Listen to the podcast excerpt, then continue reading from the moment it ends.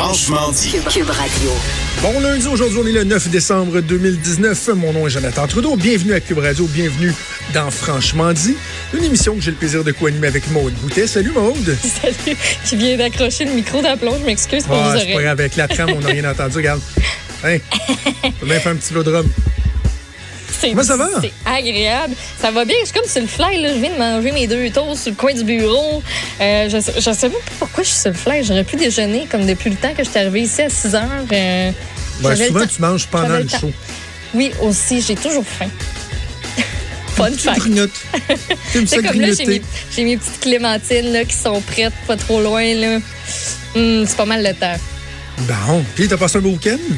Oui, un week-end euh, quand même relax. Ben, il y a mes parents qui sont venus samedi à Montréal. Euh, là, ils sont les deux fesses dans le sable.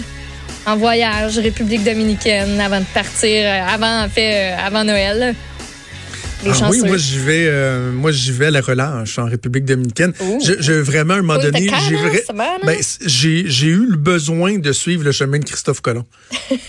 je, je sais pas pourquoi.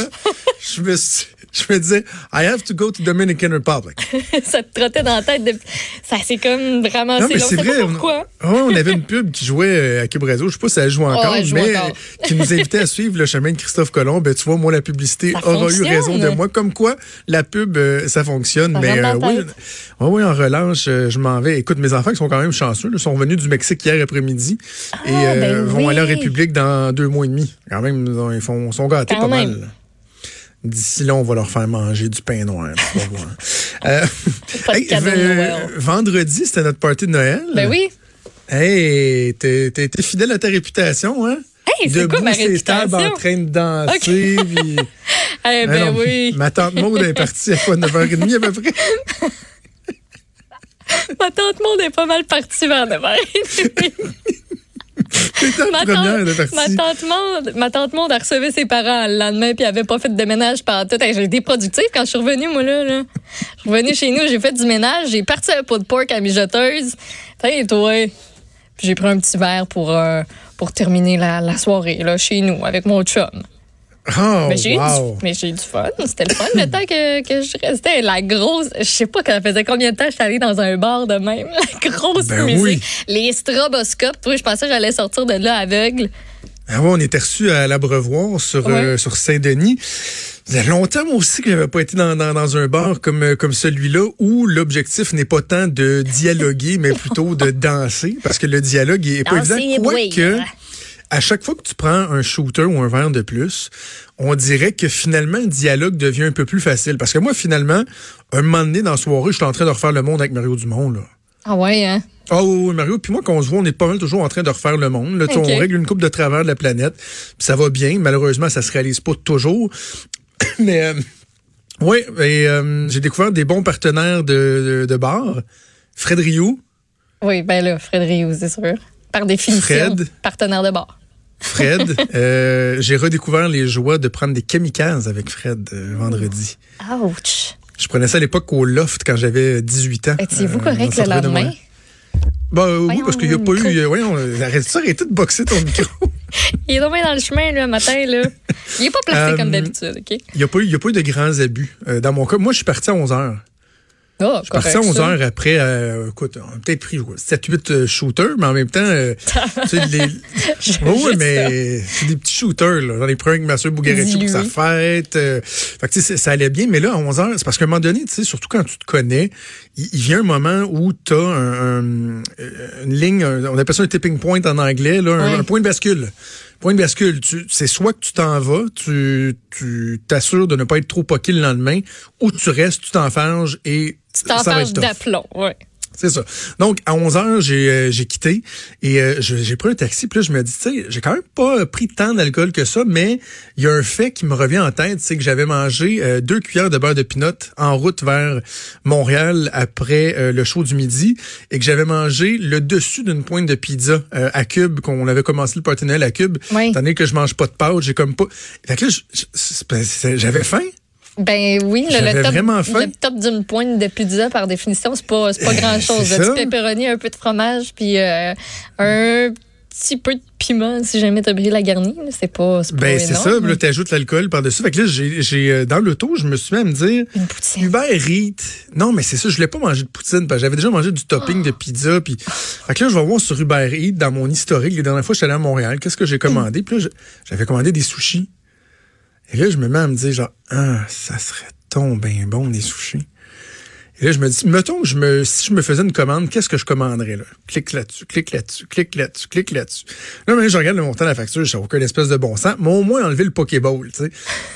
Peut-être que le Pokéball est superflu. Voyons. Mais le reste, ça me semblait pas pire. Fait que j'ai fait commander. Et là, finalement, je suis arrivé à ma chambre d'hôtel, il est comme 11 heures. euh, le temps que je prenne un taxi, puis ça, peut-être comme 11h20, là. Et euh, finalement, mes sushis sont arrivés à minuit et demi. Aïe, aïe. Et là, j'étais en train de m'auto-digérer. J'étais prêt à aller me coucher, là, mais en plus, j'avais, j'avais faim. Alors, euh, je me suis clenché à peu près 25 morceaux. Non, mais qui pense à manger des sushis comme snack d'après euh, d'après party, d'après euh, j'ai trop pris d'alcool, j'ai faim. Ah, mon, mon C'est très clencher une weird. coupe de sushis, c'est un peu bizarre.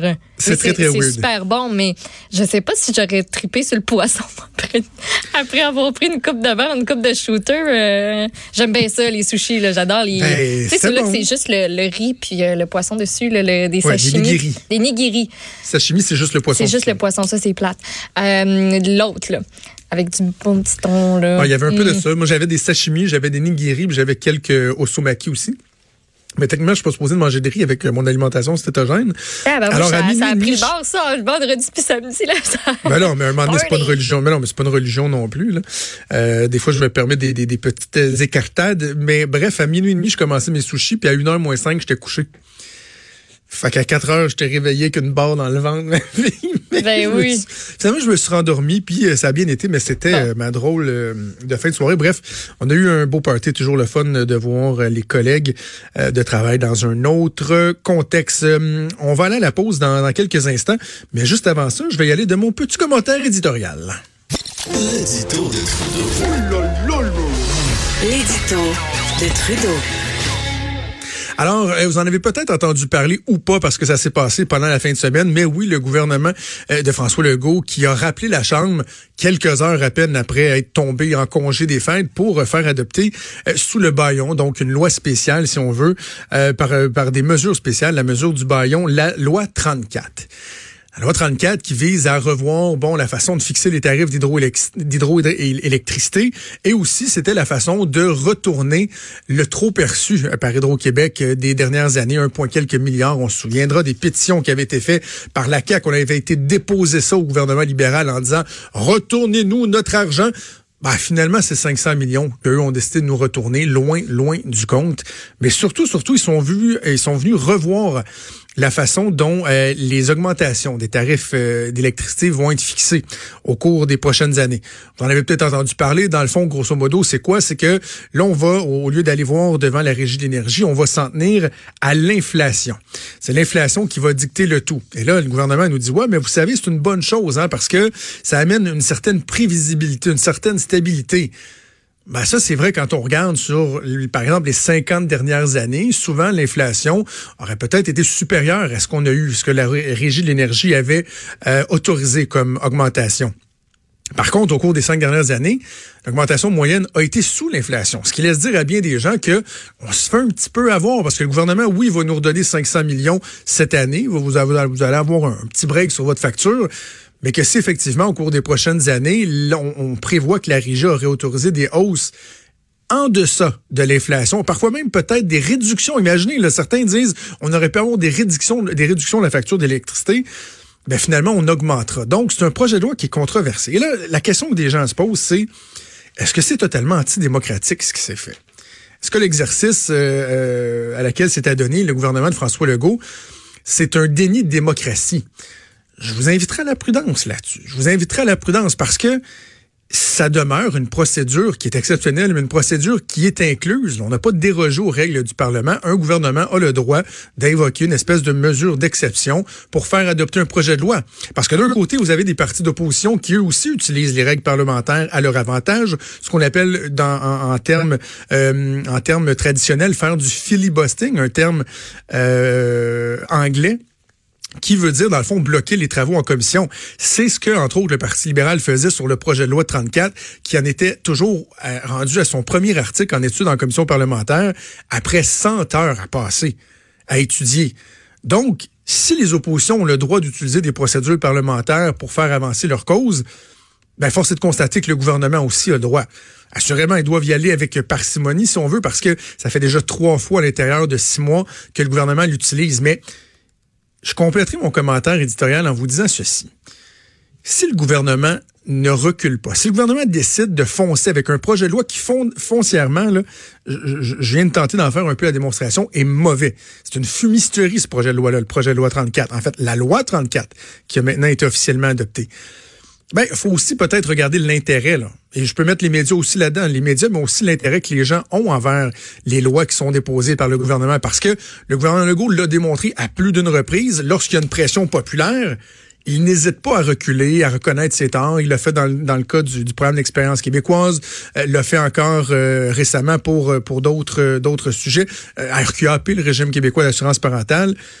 Ben dans ce dossier-là, il n'y en a pas eu de pression. Pourquoi? J'en parlais avec des partis d'opposition. Ils disaient, comme l'impression que c'était trop compliqué, ce projet de loi-là. On a, on a eu de la misère à expliquer aux gens les tenants et aboutissants, faisant en sorte que finalement, ben, il n'y a pas eu de pression populaire. Ben, à un moment donné aussi, il faut être responsable.